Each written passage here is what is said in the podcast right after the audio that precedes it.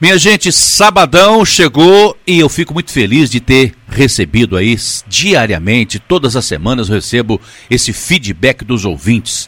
Recebi de uma ouvinte lá da região do bairro das Palmeiras, a dona Nilda Rufato. Olha, o filho dela me contou. Minha mãe escuta o doutor Gerson todo sábado e faz questão absoluta de ouvir também a reprise às 8 horas da noite. Que bom, dona Nilda. Muito obrigado. Eu tenho certeza que o doutor Gerson também está feliz com esse feedback da dona Nilda e dos outros ouvintes também, das outras ouvintes, dos outros ouvintes também. Doutor Gerson, bem-vindo ao Jornal em Dia com Notícia, com essa notícia boa. Muito boa tarde, doutor Gerson. Muito boa tarde, Sodré. Muito boa tarde aos ouvintes da Rádio Educadora. Uma boa tarde especial à dona Nilda, que deu esse retorno, esse feedback que nos deixa tão felizes fazer algum tipo de conduta profissional, de conduta é, na nossa vida, que de alguma forma auxilia as pessoas dentro daquilo que a gente se propõe como profissional, traz muita satisfação, traz muito valor à vida, aumenta a nossa espiritualidade no sentido de ver mais sentido na vida e naquilo que a gente faz. E agradeço muito a, por ter compartilhado, Sodré.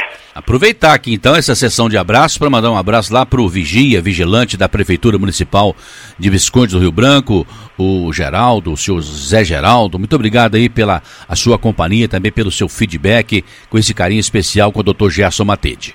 Mas, Dr. Gerson, a importância da postura individual para a construção do bem-estar coletivo em tempos de pandemia, Dr. Gerson. Pois bem, Sandré, é, hoje a gente pensa em falar um pouquinho diferente do que a gente tem sempre batido na tecla, né? É, a gente coloca algumas condutas individuais como usar máscara, usar o álcool gel, lavar as mãos, mas essas condutas elas não são apenas individuais, elas são coletivas, elas protegem um ao outro, né? Quando eu lavo a mão eu não transmito para o outro, quando eu uso máscara eu não transmito para o outro qualquer infecção, incluindo o coronavírus, e também não recebo de volta. Porém, hoje a gente queria bater mais na tecla daquelas medidas individuais, que é o que a gente sempre fala muito aqui no programa, né, Sodré? Medidas individuais sobre condutas que podem auxiliar na saúde como um todo, na saúde geral, na nossa qualidade de vida, né, e na qualidade de vida das pessoas. Mas em especial nesse momento de pandemia, a gente queria chamar a atenção para ações que podem contribuir para reduzir os riscos em relação ao coronavírus, obviamente, né? E em especial condutas que cada um pode fazer para se proteger melhor, para reduzir um pouco o risco em relação ao momento de pandemia e a, a gravidade que o coronavírus pode gerar nas diferentes pessoas. Nós sabemos, já falamos várias vezes aqui no programa, sobre os pilares de uma vida saudável, né? quais são as bases estruturais com que é, gerem em nós qualidade de vida, condição de vida melhor, né? Então, em vários programas aqui na rádio a gente já falou sobre essas medidas. Em relação ao coronavírus, elas também são aplicáveis, né? Então, quais medidas, né, Sodré? É um sono de qualidade, dormir bem, dar tempo ao sistema imunológico de se recuperar durante a noite aí, de preferência acima de 6 a 8 horas, se isso for possível, né? Além disso, momentos de lazer, de diversão, de descanso, de descontração, para que o corpo se acalme, para que produza alegria e produza hormônios que trazem bem-estar no organismo. O exercício físico, né, Sodré? Obviamente, o exercício físico aí como uma medida é, medicamentosa, inclusive, né, para várias doenças e como uma medida que vai gerar qualidade de vida e óbvio que para o coronavírus, para o sistema imunológico é um fator protetor. E claro, né, Sodré, eu sou aquilo que eu como, não é verdade? Então, uma alimentação saudável, uma alimentação de qualidade, ela é fundamental para a qualidade de vida do ser humano, para a saúde do ser humano e, obviamente, não seria diferente em relação ao coronavírus. E no programa de hoje a gente separou aí algumas informações alimentares que podem auxiliar bastante na redução do risco em relação ao coronavírus. Olha que coisa bacana, doutor Gerson. Abre aspas. É imprescindível ressaltar que a solução está principalmente na conscientização do indivíduo. Somente quando a população estiver ciente de que tais atos são deveres indispensáveis a se dispor a manter uma postura individual diante disso, o bem-estar coletivo será garantido. O senhor acabou de falar aí sobre os cuidados que devemos ter conosco, porque esses cuidados estendem e favorecem a saúde do próximo. Só enquanto o senhor falou, eu imediatamente parece que foi até pelo instinto, eu já joguei álcool nas mãos aqui nos estúdios. Então, é dentro desse princípio e dentro dessa linha de raciocínio é que nós vamos poder garantir o bem-estar a nós, a nossa família e ao nosso próximo, não é, doutor Gerson? Exatamente, Sodré. Em vários âmbitos da vida, nos âmbitos profissionais, no âmbito econômico, no âmbito é, agroindustrial, é, no âmbito do bairro, no, né, no local de trabalho, a gente vai sempre conviver com outras pessoas. O ser humano, ele necessita da profissão do outro, da função social do outro, e cada um de nós tem a nossa função social diante da sociedade que a gente vive, seja a sociedade mais próxima, na célula menor que é a família, na célula que vai aumentando, que é o bairro, depois a cidade, depois o estado, depois o país e atualmente o planeta que a gente passa por uma situação em conjunto no planeta todo. Então as nossas medidas como célula, elas impactam o organismo como um todo. Então a função de uma célula do corpo atinge todo o organismo. Então uma célula pulmonar atinge o sistema respiratório, que atinge o circulatório, que atinge o cerebral, que atinge todo o corpo. Então as nossas condutas como ser humano vão impactar na sociedade como um todo e obviamente em especial na nossa própria vida. Então a gente poderia extrapolar isso para tudo e para todas as nuances da vida. Condutas individuais, elas pesam no coletivo como um todo. Nesse momento, obviamente, a gente vai focar nas condutas voltadas para proteção em relação ao coronavírus. Já falamos bastante do uso da máscara como proteção, da, da higiene das mãos, enfim, de várias coisas, higiene dos alimentos. Porém, nesse momento, a gente vai falar de algumas medidas que são totalmente dependentes de nós, no sentido de que eu vou estabelecer aquilo que eu devo comer, aquilo que vai fazer ou não bem para mim, e a gente separou alguns alimentos que podem ser benéficos nesse sentido, sabe, Sodré? E óbvio que a partir do momento que eu melhoro o meu sistema imune e reduzo a chance de adoecer ou consigo combater mais rapidamente o, o coronavírus, eu tendo a transmitir menos. Isso é um fato, óbvio, né? Mas, nesse momento, vamos voltar para aquilo que a gente pode fazer em relação aos alimentos. Eu me vejo nesse momento da entrevista, doutor Gerson, diante de duas vertentes. Primeiro, a questão nos alimentos para manter bem o meu sistema imunológico. Mas eu queria voltar numa outra questão ainda aqui. Os sociólogos já insistiam nisso há mais de 100 anos, acredito até que há milhares de anos, e até nos dias de hoje essa palavrinha ela é fundamental não só no nosso vocabulário, no nosso dicionário, mas também exercitá-la que chama solidariedade, não é, doutor Gerson? Ah, sem dúvida, né, Sodré? Ah, quando a gente pratica solidariedade, ao mesmo tempo que é um ato em que a gente está beneficiando ao, ao, próximo, é um ato solidário, ele não deixa de ser um ato egoísta, porque faz muito bem para nós. Praticar o bem faz bem, né? Aquele velho ditado, né? Se os maus soubessem o quão bem faz fazer o bem, fariam o bem só de maldade, certo? Porque individualmente, quando você faz atos solidários, você se beneficia, você tem retorno disso no mesmo momento que está fazendo, pela satisfação pessoal, e no decorrer do tempo que as coisas vão girando e retornam para nós, né? É verdade. Nesse caso, deixar de fazer o bem, deixar de praticar as boas ações, acaba sendo até uma ignorância por parte de cada ser humano, né? Exatamente, Sodré. É um ato de inteligência, né? Porque as coisas giram e o retorno vem para nós, né? A gente tem que sair da nossa tendência natural como ser humano ao egocentrismo, a, a nos colocar como centro do mundo, seja no sentido negativo de me sentir pior que todo mundo, como se as críticas girassem ao meu redor, ou o contrário, de me sentir melhor que todo mundo, que o universo tem que se adaptar às minhas verdades e às minhas ideias, e não é por aí, né? Existem diversas ideias diferentes, diferentes da minha, podem ser construtivas e uma contemplar a outra, então estar com a cabeça aberta para ouvir opiniões diferentes, colocações diferentes da nossa, é uma das melhores estratégias, inclusive, para momentos de crise, que é o momento que a gente está vivendo. Então, ouvir o outro, dar voz ao outro, é algo é, fundamental para que a gente saia melhor de situações difíceis. Doutor Gerson, agora voltando para a questão da alimentação. É claro que temos que manter sempre aquelas orientações, colocar em prática a questão do uso adequado da máscara, a higienização das mãos com álcool em gel, água e sabão, manter o distanciamento social e tomar a vacina quando chegar a nossa vez, mas com tudo isso continuar com os mesmos procedimentos, porque a vacina não garante, ela alivia, ela vai mitigar a situação, mas não garante que você não vai pegar mais o vírus. Com tudo isso, é preciso também cuidar bem da nossa alimentação, não é isso? Sem sombra de dúvida, né, Sodé? Nós somos o que nós comemos. São os tijolos que constroem o nosso organismo, são os alimentos que a gente ingere. Eles vão ser digeridos, eles vão ser absorvidos com seus nutrientes, com a parte de qualidade daquele alimento e, e com a parte tóxica daquele alimento.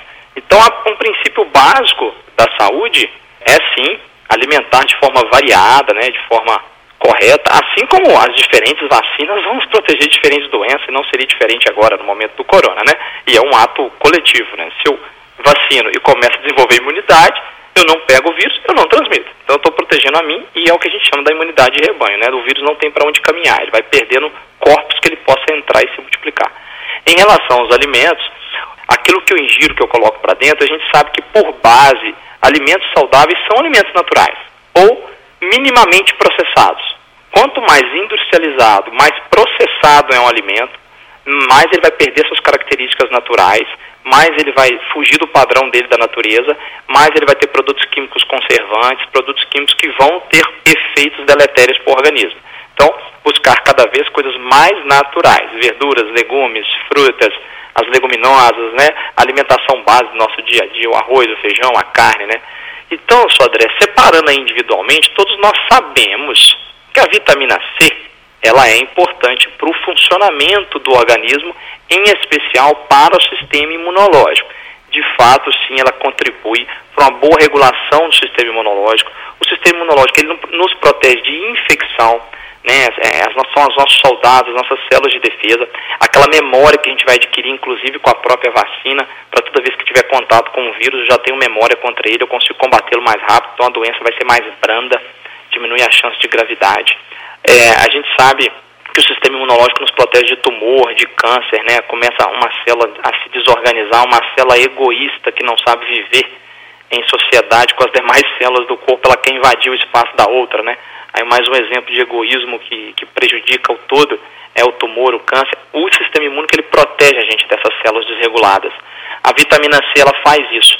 Porém, os estudos são bem claros, Sodré, e aí um, um equívoco comum de achar que a reposição de vitamina D ela vai ser extremamente benéfica ou que a partir do momento que eu adquiro a infecção viral ou qualquer infecção eu começo a tomar vitamina C ou começo a tomar comer alimentos ricos em vitamina C, eu vou combater rapidamente aquela infecção. Isso não é uma verdade. A vitamina C ela vai se estabelecendo no organismo é, progressivamente.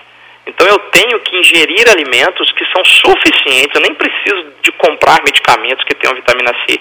A ingestão de laranja, de goiaba, de acerola, de kiwi, de caju, de vegetais em gerais verdes escuros, né? A couve é um exemplo clássico disso.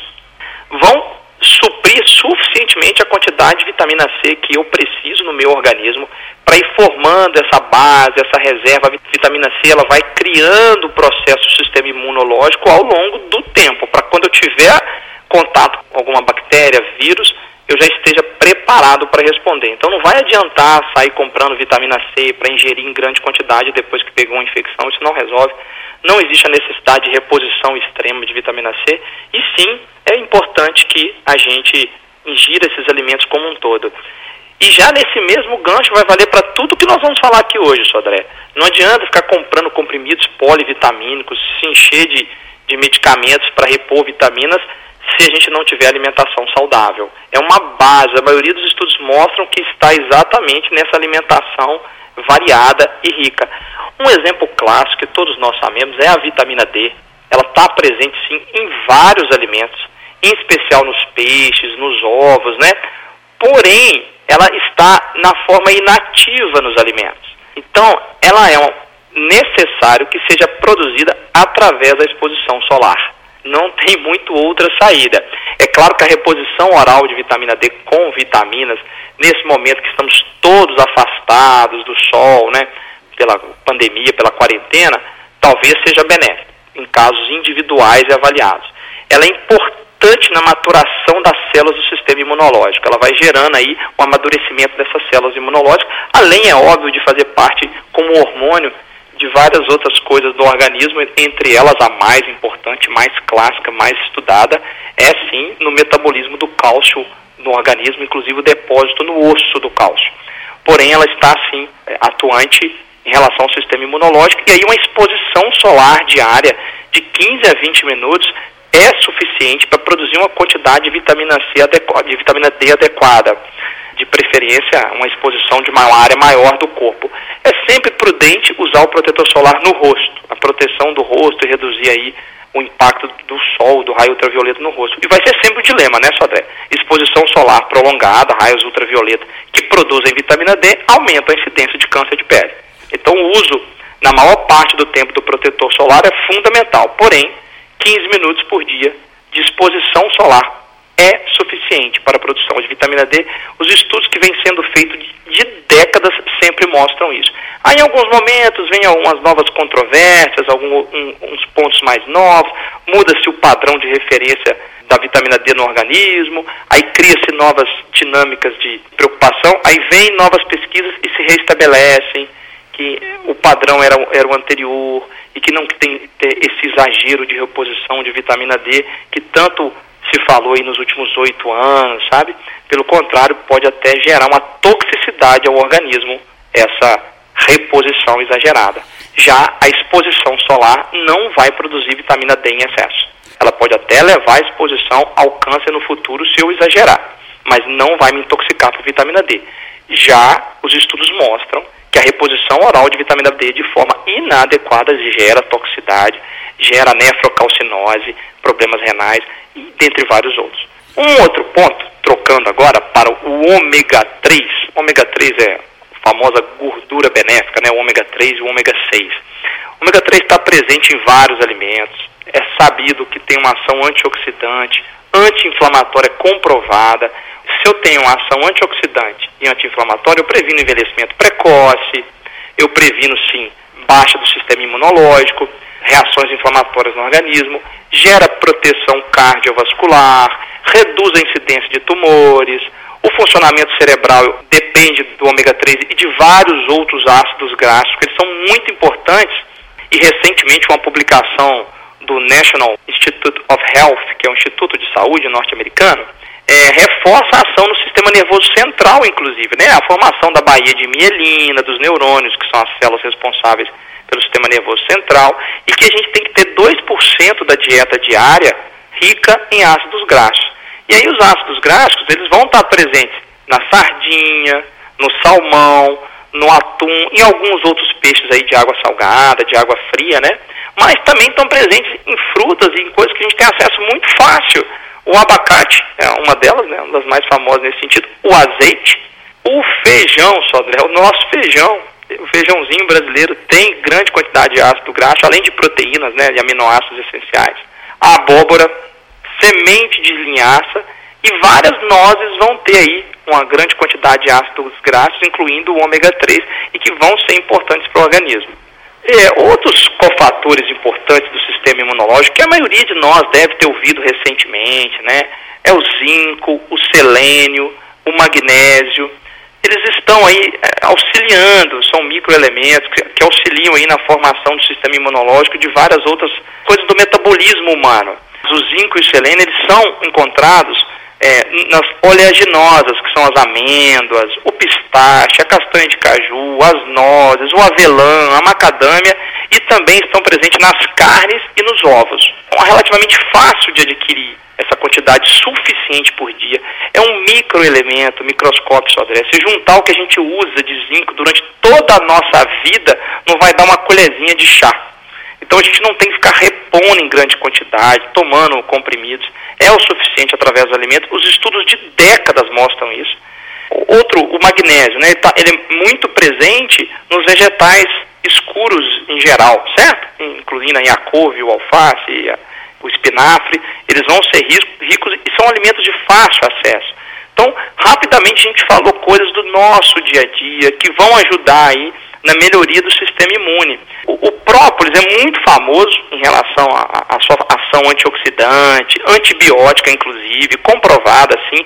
É claro que eu não vou usar um própolis para uma infecção e ter garantias que ele vai combater aquela infecção. Claro que não, a gente vai precisar avaliar individualmente, alguns casos vão precisar sim de antibiótico.